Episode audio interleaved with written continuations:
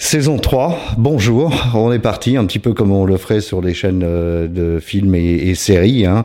Euh, saison 3, épisode 1. Euh, je suis très heureux de vous retrouver après cette trêve estivale.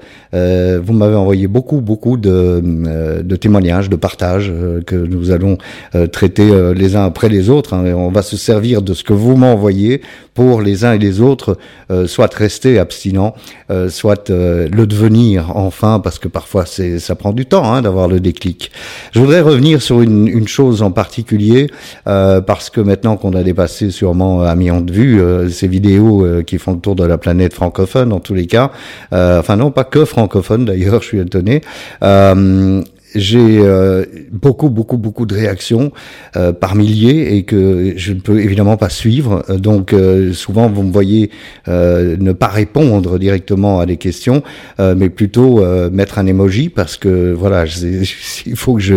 Donc, si vous voulez communiquer avec moi, le meilleur moyen, ce sont les emails. Sinon, je suis complètement débordé.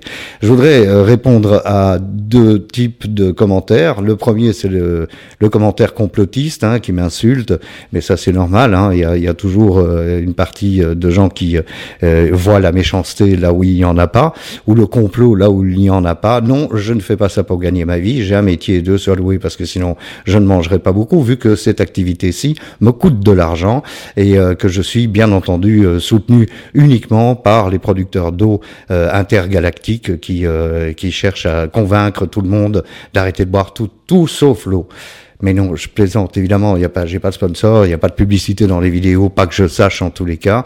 Euh, et si ça devait arriver un jour, bah, disons que ça, me permettrait d'autofinancer euh, ces vidéos. Donc, messieurs les complotistes et, et autres trolls, euh, bah écoutez, je suis navré, mais je ne laisserai personne euh, mettre des commentaires haineux euh, sur euh, mes comptes, quels qu'ils soient, que ce soit YouTube, que ce soit Facebook, TikTok, Insta, etc. Voilà, comme ça vous le savez, je masque vos commentaires et je vous bloque, comme ça on n'en parle plus.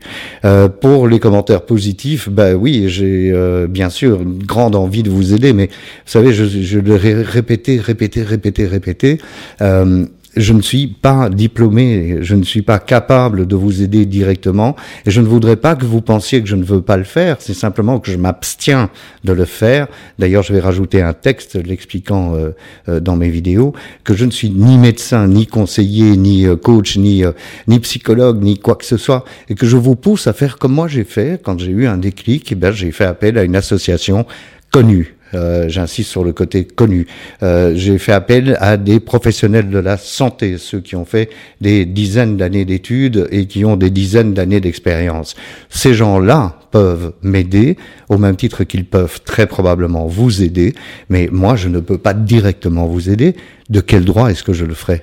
Et puis, euh, je ne cherche évidemment pas non plus à en faire un métier. Comme je le dis souvent, j'ai un autre métier.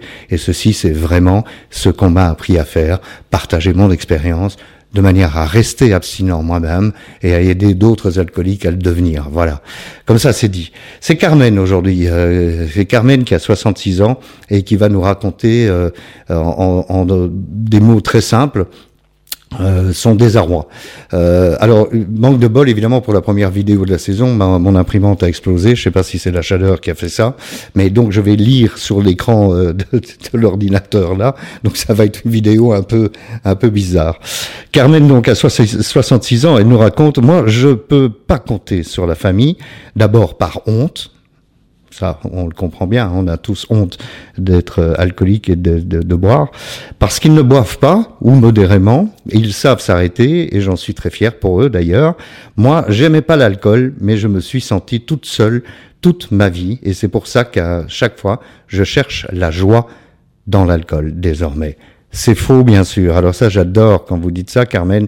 Euh, c'est faux, bien sûr, parce que oui, moi aussi, j'ai cherché la joie et l'excitation euh, dans différentes substances et, bien sûr dans l'alcool, mais ça marche pas. Ça ne marche pas. Pourquoi? Ben parce que c'est le contraire que ça provoque hein, ces substances. C'est-à-dire qu'à un moment, on est en manque, on a besoin de plus de quantité, euh, on, on s'habitue à un état second et finalement, on est tout aussi triste qu'au départ. Difficile quand on est isolé, vous dites Carmen, je ne vais pas aux associations car en plus j'ai une phobie sociale, j'évite les gens euh, et c'est encore pire parce qu'on veut rester seul, mais c'est la solitude qui m'a fait tomber dans l'alcool. Et oui, ça c'est le cercle vicieux, hein, évidemment. Je me sens pas bien, donc euh, je découvre l'alcool, j'ai une petite euphorie, je découvre cette euphorie et je reproduis, évidemment, jour après jour, euh, cette euphorie en prenant un premier verre. Le problème, c'est que le premier verre ne suffit plus. Un jour, on finit par arriver à la première bouteille. Et là, je vous arrête tous tout de suite, ou tous et toutes. Euh, oui, j'en suis pas encore là. Non, mais moi, j'en étais pas là non plus. Je vous rappelle encore mon histoire. J'ai bu pendant 25 ans tous les jours. Au début, c'était très léger. À la fin, c'était énorme. Jamais pendant ces 25 ans, sauf les derniers mois, j'ai bu le matin, par exemple. Donc, c'est pas parce qu'on boit le matin qu'on est alcoolique, hein, et c'est pas parce qu'on ne boit pas le matin qu'on n'est pas alcoolique. D'accord? La, alors vous, Carmen euh, continue. Hein, la solitude, le manque de mes fils qui sont adultes et loin, euh, le manque de moyens financiers pour aller les voir et le manque de confiance en moi, encore pire. Donc je reste discrète pour déranger personne. Moi, je pense que c'est un suicide peu à peu. Si on me demande si j'ai fait des tentatives de suicide, je dis non, mais je sais que boire tous les jours et manger n'importe quoi, c'est se tuer à petit feu. Et tout ça en commençant à devenir accro bêtement.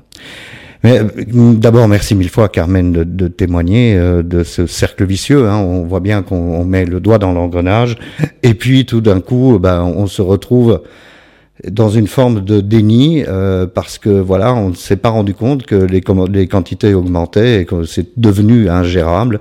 La solitude augmente aussi puisqu'on boit seul de manière à ne pas alerter les autres.